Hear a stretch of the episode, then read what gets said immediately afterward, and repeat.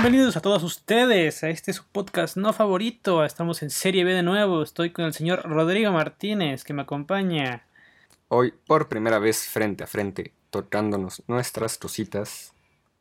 Justamente para su diversión y su entretenimiento.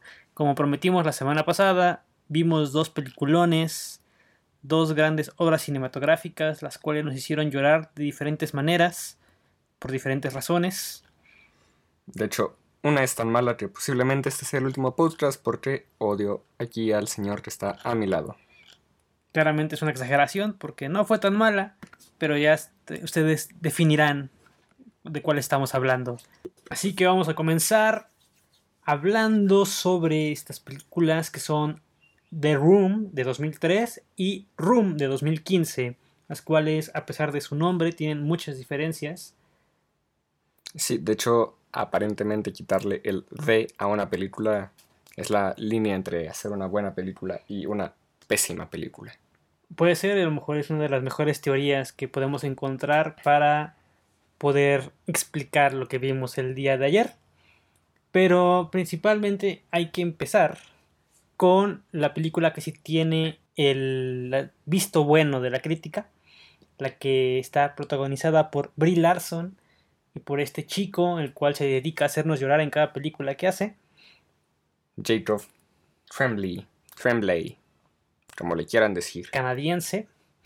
Y pues un spoiler claramente, como acostumbramos en este lugar, es decir, la trama de la película, en cual es, sobre estos chicos, bueno, más bien la, la chavita o señora Brie Larson, que es una mamá, del niño, que el cual es este Jacob, que se llama Jack en la película.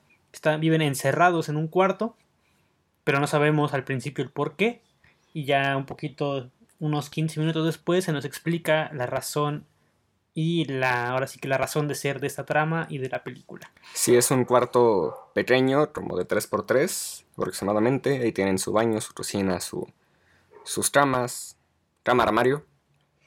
Eh, y de hecho, he de admitir que al principio me... No me decepcionó.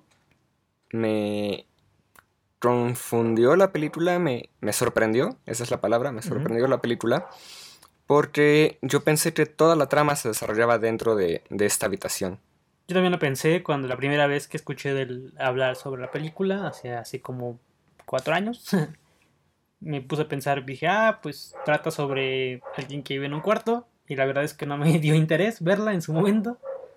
Pero ya afortunadamente pude observarla un poco y como dices es sorprendente que pues uno espera algo sobre la película y nos dan algo completamente diferente. Bueno, no tan diferente, pero sí como que te cambia y te es como de, ah, qué pedo.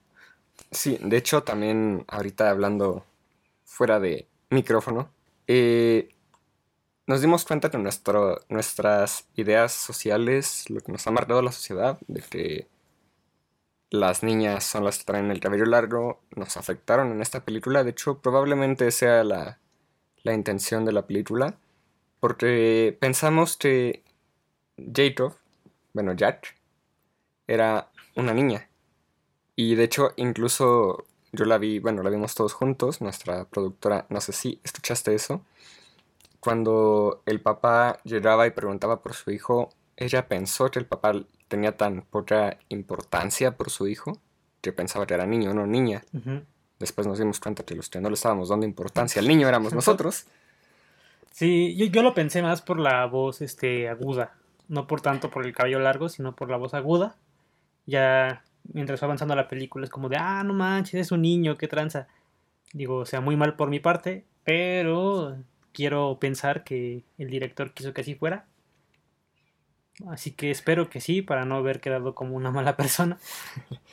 eh, bueno, de hecho, toda esta película, como ya mencionaste, eh, está vista principalmente desde la perspectiva del niño. Eh, esto se debe a que está basado en un libro del mismo nombre, escrita por Emma Donoghue. Eh, de hecho, ella también es la, guionista de la película. Y pues toda la, todo el libro está eh, escrito desde la perspectiva de, de Jack, este niño de 5 años. No está basada en ningún hecho real, pero sí se inspiró en varios sucesos que ocurrieron en Estados Unidos no da de mamás secuestrando niños o señores secuestrando a sus esposas. Así es. Y bueno, ¿qué hace de bien esta película? ¿Qué hace bueno? ¿Qué nos sorprendió? ¿Qué dijimos? ¡Wow! ¡Qué peliculón! Eh, personalmente, las actuaciones de Brie Larson como de Jacob, eh, bueno, de hecho, incluso esto le dio un Oscar a, Brie Larson, a Jacob. Yo pensé que iba a estar nominado, bueno, pensé que tal vez estuvo nominado, pero no, ni siquiera estuvo nominado. Ese Oscar, de hecho, al mejor actor principal lo ganó Leonardo DiCaprio, por fin. Así que se le perdona todo a la academia. Pero ganó el premio de mejor actor de el, el Canadian Canadian, ¿eh?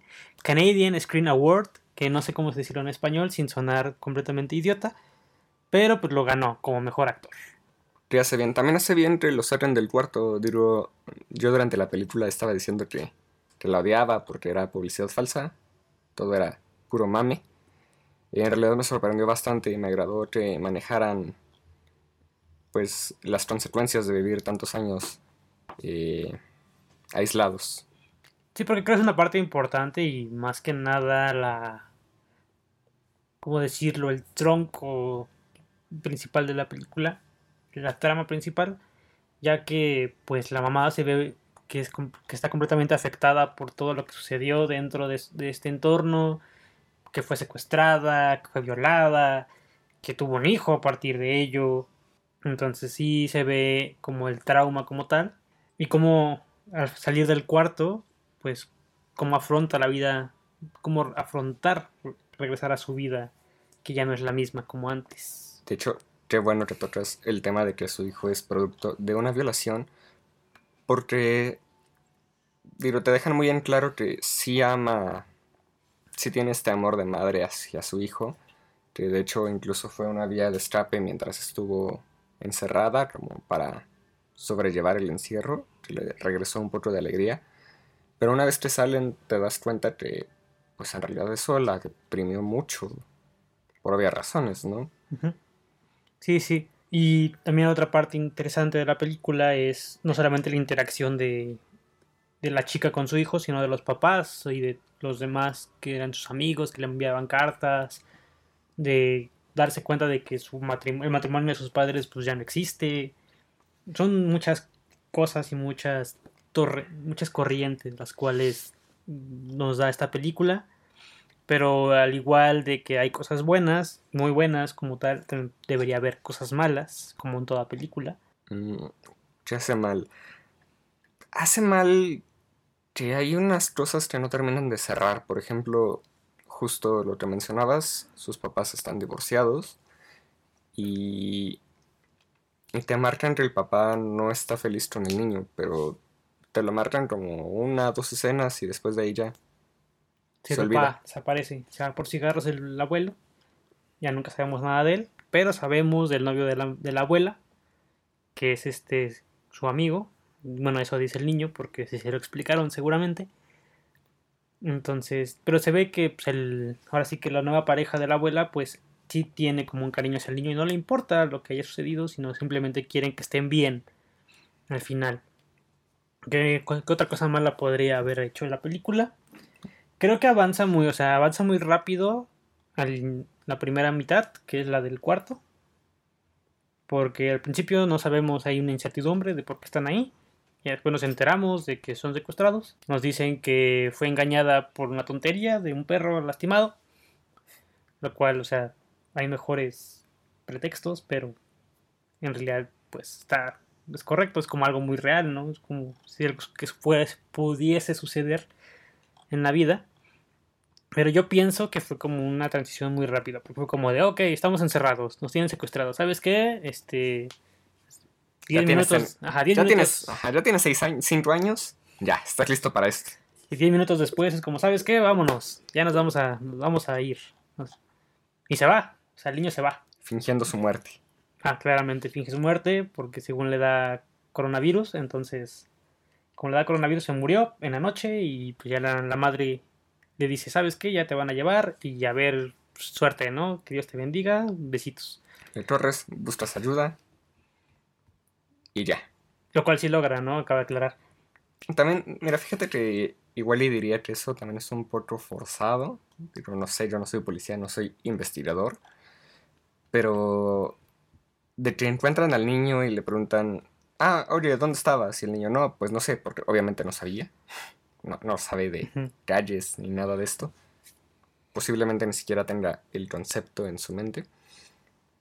Pero solo como dando ahí varias referencias visuales. La policía Canadiense. canadiense dice, ah, sí, ya sé dónde están. Y llegan y, y llegan antes de que el señor mate a Brie Larson. También eso podría decirles una inconsistencia. Digo, estamos forzando mucho buscar qué hace mal. Es una, sí. es una película bastante Lo que redonda. hace mal es que dura dos horas y debería durar cuatro. o sea, no, o sea, es que debes entender, es la policía canadiense, obviamente van a hacer su trabajo bien. Entonces no podemos demeritar la habilidad de investigación de, su- de la policía en esta película. Y bueno, eh, en realidad tuvo un presupuesto bastante modesto.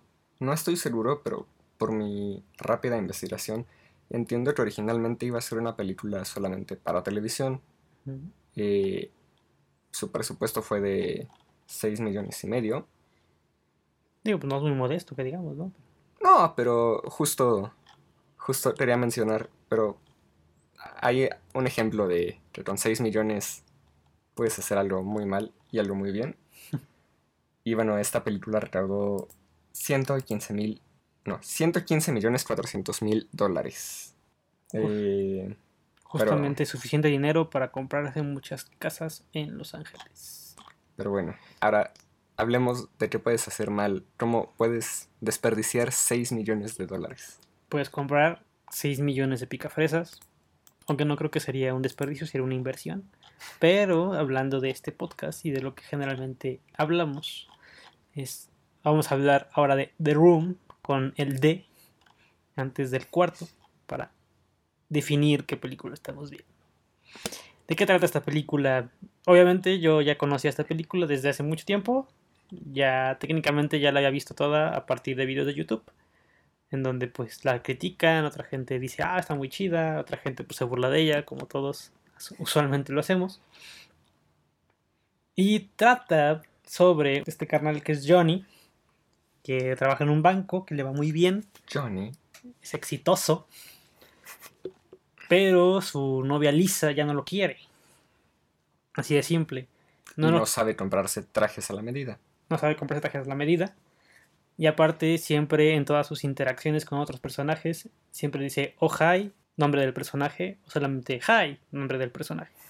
Digo, no es, o sea, sí es una mala película, o sea, sí es horrible. Yo tuve que verla dos veces porque la vi primero solo y me, y me faltó media hora porque tenía que digerir lo que había visto. Ya no quise ver la media hora que faltaba. Y después aquí la vi con el, con los señores y pudimos terminar de lograr esta hazaña llamada ver The Room completa. Digo, creo que no es una mala película, es algo muy modesto de tu parte. Hay críticos que han dicho que es la peor película hecha en la historia.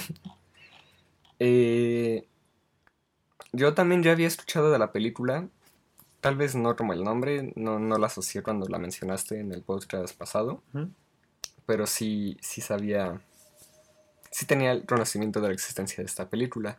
De hecho, es de estas películas que es tan mala que hay gente que ya la considera buena. Es una película ya de culto. Deberían de verla. no, no la vean. Digo, si nos escuchan, esa película no será nada. ¿O sí? Quién creo sabe, que- ¿no? Creo que esa película es peor que nosotros. Para Y- los gustos, colores. Y bueno, yo, yo no me voy a ir tanto con la historia del guion, me voy a ir con la historia de la película. Esta historia la hizo Tommy Wiseau, que es un carnal que, que quería hacer una película. ¿Por qué no? La quiero escribir, la quiero dirigir, la quiero producir, la quiero actuar. ¿Qué podría salir mal? eso fue lo que él pensó. Y obviamente todo salió mal, claramente, de alguna manera. Pero, o sea, como menciona, se gastó 6 millones de dólares. Más que nada por la... Porque la filmó en 24 milímetros y lo filmó en digital también. Entonces se podría decir que la primera persona en filmar en los dos tipos de video en una película. De alguna manera lo, lo logró. Dicen las páginas de internet y, la información que hizo como un robot todo mal hecho. Bueno, un Frankenstein ahí de cámaras para poderlo grabar. Tenía que ser manejado por dos personas. Y aparte, contrataba sustitutos para cada uno de sus actores. Oye, pero bueno, con todo esto que estás mencionando, supongo que recaudó, o sea, al menos recuperó su inversión, ¿no? Claramente recuperó una inversión de 1.800 dólares en su estreno. Oh. Porque, o sea, hay que especificar, se sigue proyectando en algunos lugares como por noches de, como por función. Hay gente que les gusta mucho verla y hay funciones especiales donde se, se hacen eventos y sale Tommy ahí anunciando su película. Todo un show para una película muy mala. ¿Por qué la gente se odia? Pues porque ya es de culto, o sea, es como, imagínate, es como comprar el, una, un boleto para el avión de la rifa.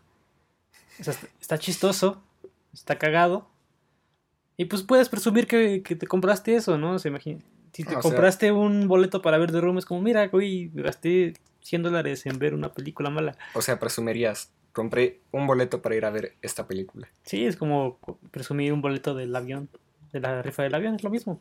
Ah. Eh, ahora, tal vez ustedes estén pensando, oigan, pero están siendo muy críticos, están comparando una película del 2003 con una del 2015. Pues, no, permítanme decirles... Mira, fíjate, yo ahorita investigué para justo para este podcast, aprovechando que íbamos a mencionar los Oscars que ganó y fueron nominadas en la película del 2015, dije, oye, pero hay unos Oscars que se llaman los Razzies, Los que, Oscars a la menos uno. que premian como lo peor de, del cine cada año. Dije, "Segu- seguramente eh, los Razzies del 2003 los arrasó The Room. Pero no, es una película tan mala que ni siquiera fue tomada en consideración. Bueno, todo esto fue para mencionarles unas películas que salieron en 2003, que fueron premiadas como lo peor del 2003, pero que no son ni de lejos tan malas como The Room. Eh, por ejemplo, ese año salió la película de El gato, de Dr. Seuss. Ah, ya sé cuál. Gato con el sombrero. Ajá. Salió Mini Espías 3D. Mini Espías 3D no es tan mala, o sea, es 3D. Ahí Sylvester Stallone ganó peor actor de reparto. Es que Eh, sí, te, te mamo. salieron Los Ángeles de Charlie al límite. Si no la vi. Eh, yo tampoco. Dice nuestra productora que ya sí la vio. Eh, todo esto es para mencionar películas de ese año para que se den una idea. Y películas malas. Por cierto, también salió Daredevil ese año con Ben Affleck. Ben Affleck, Daredevil, el primer Daredevil. De hecho, Ben Affleck ganó peor actor por Daredevil, Ghibli y Paycheck. Tres Razzies. Órale, se fue rayado, ¿eh? Se rifó. Eh, pero bueno, Daredevil tampoco es tan mala como. Sí, lo pasan en el Room. 5, dices, bueno, órale. La veo. La veo un domingo, ¿no? Y con la, con la familia. Ah, mira, nada. también salió una película de Tomb Raider. Y esa película, digo, dice que es la de La Cuna de la Vida. No, no sé cuál sea. Vi las dos que Ah, sí, protagonizó Angelina Jolie, entonces no son tan malas. Eh, pero a ver, dime, cuéntame, Te cuento, ¿qué hace mal The Room? nada. Nada. No, no hace nada nada. mal. Es No, la mejor película de la historia. Sí, justamente es este por esa película es porque decidí ver más películas y mi amor al cine. Simplemente es perfecta, o sea, no hay una forma de compararla con Room, que hablamos hace rato. O sea, simplemente no es completamente, ¿cómo decirlo? Anticonstitucional comparar este tipo de películas. Es antideportivo, porque de, The Room, cabe aclarar, es mucho mejor película, ¿sí? Como nada. 6 millones de dólares mejor gastados en la vida. Hora y media mejor invertida en toda mi humanidad. Bueno, yo, yo diré que hace mal. Hace mal la actuación de Tommy. La actuación de Tommy es la peor actuación que he visto en mi vida. Pues mira, ¿cuándo has intentado hacer, dirigir, producir y actuar una película? Dime, ¿cuándo lo has hecho? Dime, Si no puedes, si no has hecho eso, no puedes criticar a Tommy así de simple, o sea, no hay forma. Sí, o sea, al menos él, él cumplió uno de sus sueños, que es dirigir una película. Yo me encantaría dirigir una película, pero no lo he hecho. Pues ahí está, ¿ves? Nada, más te faltan 6 millones de dólares y ya, listo. Sí, claro. ¿Sabes qué hace muy bien la película? Y es uno de los personajes que mejor deja claro el tipo de peliculón que es. Es la mamá de esta, de esta Lisa. Porque la mamá de Lisa deja en claro todo lo que está sucediendo en la película. Tiene dos, bueno, tiene tres, este, como decir, los diálogos clave. El primero que es que tiene cáncer de seno, el cual nunca se vuelve a retomar en toda la película. Nadie sabe por qué, ni yo tampoco lo sé, pero pienso que es la gran, ¿cómo decirlo? El gran genio de Wiseau para dejarnos en duda. Otro es que cuando llegan de, no sé dónde fueron, aparte nunca dicen dónde van, llegan al departamento y ven a dos tipos pues, cogiendo en su departamento y luego se van, salen y luego entra este Dani, que es otro personaje, que también hablaremos ahorita, y la mamá reafirma. ¿Cuánta gente entra y sale de, esta, de ese departamento diariamente? Y Lisa más se ríe, ¿no? Que no sabe qué decir. Entonces, cabe aclarar y deja muy, muy, muy establecido pues, lo que está sucediendo en el cuarto. Y otro, eh, un último, en el cual Lisa está muy triste porque creo que se siente mal por engañar a Tommy con su mejor amigo.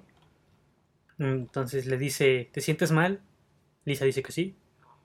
¿Quieres hablar de ello? Ella le dice que no. La mamá le dice, entonces, ¿por qué sacas el tema si no quieres hablar de ello? Simplemente son, son guiones hermosos, diálogos que quedan para la posteridad y que sobran muchos, ¿no? De diferentes personajes. Más de, generalmente, de este Tommy. ¿Sabes también que hace muy bien? Las escenas de sexo. Ah, claro. O sea, hay una escena Uf. de sexo cada... La primera es a los 8 minutos, la segunda es a los 18 minutos, la tercera es a los 24 minutos. Y todos son... Y la cuarta, no sé. La cuarta falta. O sea, sí, sí toma un rato más. Pero las primeras tres son la primera media hora de la película. Y todas duran como cinco minutos. Sí, más o menos. O sea, pero es completamente justificado. O sea, todos necesitamos ver el trasero de ese Tommy Wiseau en pantalla. Necesitamos ver los gestos de la gente cuando les hacen una, ¿cómo decirlo? Una cosa sucia. Y las boobies de la morra. Ah, sí, cierto. Todos conocemos Este- los boobies de Lisa. Fíjate, en realidad esto lo empecé diciendo como igual en broma, en sarcasmo. Pero ahorita recordando toda la película, al menos cinematográficamente, creo que sí son las escenas que tiene tomas más interesantes.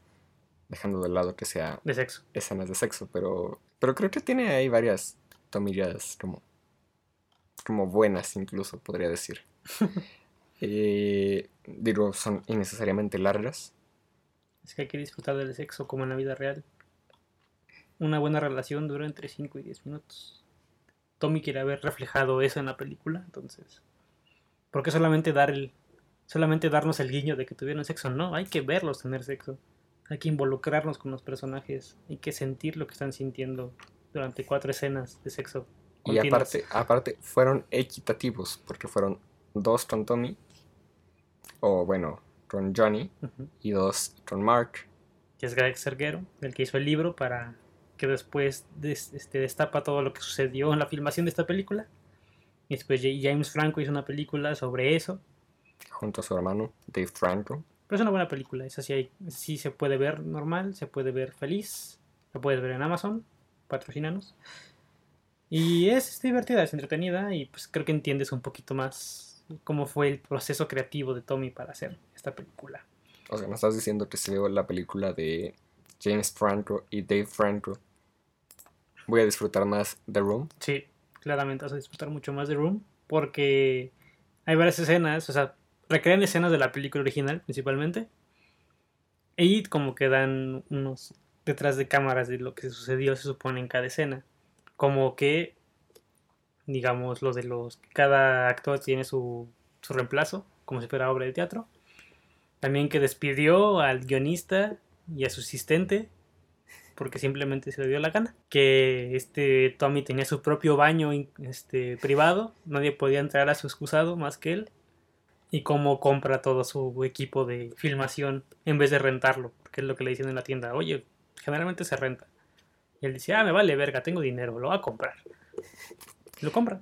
Y, ¿Sabes? Por cierto, eh, es un gran homenaje el que le hizo James Franco a, Tommy en esta película que mencionas, The Disaster Artist, porque James Franco de hecho fue director, productor, director y protagonista de esta película. Entonces, me pedías un ejemplo, ahí está un ejemplo de cómo hacer una buena película haciendo todo.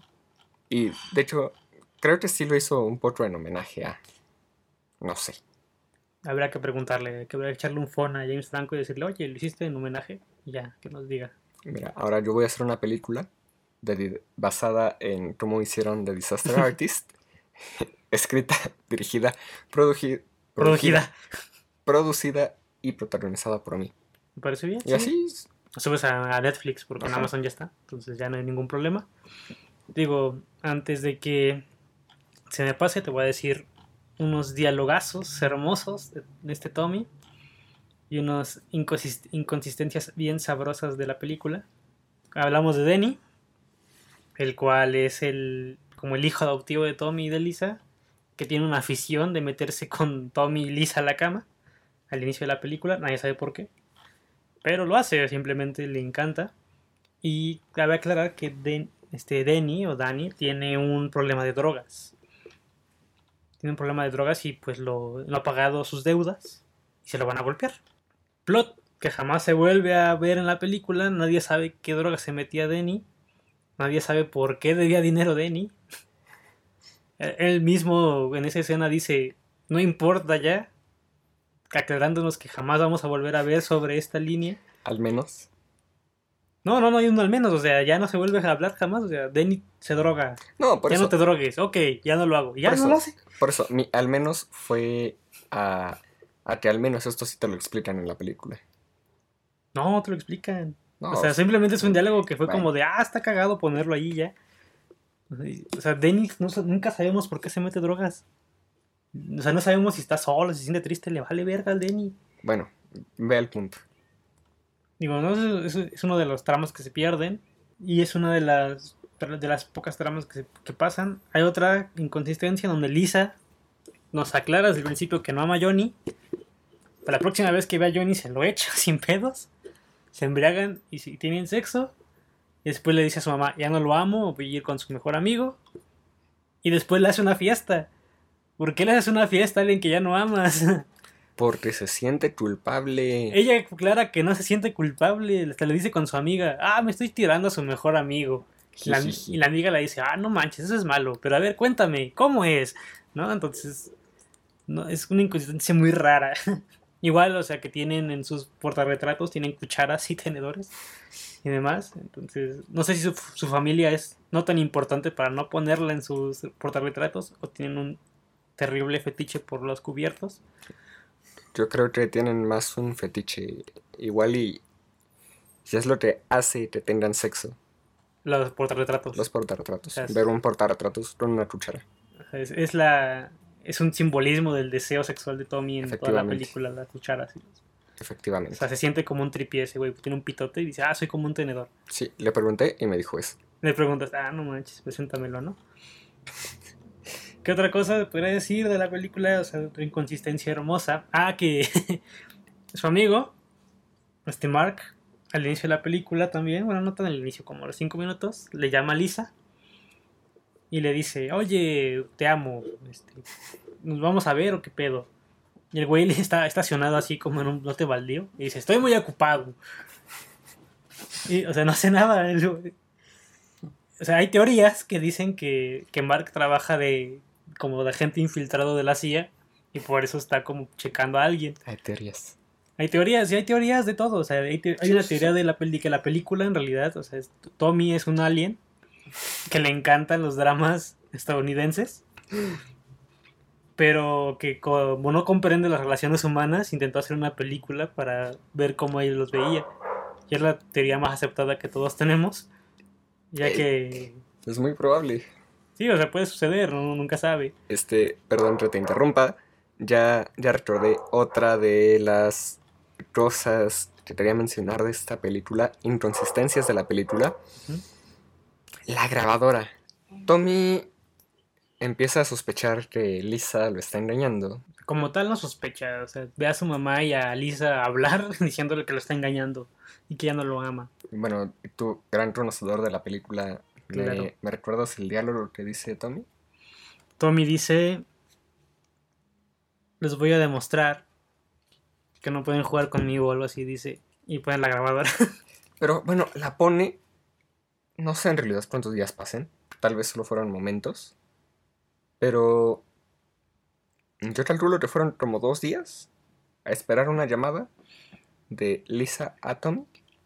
Y la grabadora ahí sigue. Pasa la llamada.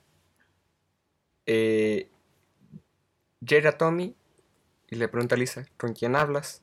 Y dice: No, no. Que te valga verga. Y le dice: Ah, sí. Espérame saca la, la grabadora, le pone play y se empieza a reproducir exactamente Esa llamada. esa llamada. Sí, es la llamada que tiene con Mark, ya casi al final de la película. Porque se da cuenta como que lo está engañando ahí, porque claramente no es engaño si tu morra está casi empezándose con el otro güey en tu fiesta de cumpleaños. Entonces, aparte, Tommy se sube bien enojado y se encierra en un cuarto. Y, le di- y ya la, la morra le dice, pues qué pedo, ¿no? Ya salte. Dice, cuando yo quiera, perra. Dice, ¿a quién le dices perra? Sí, a ti a tu, la estúpida de tu madre. Ah, la verga, el Tommy.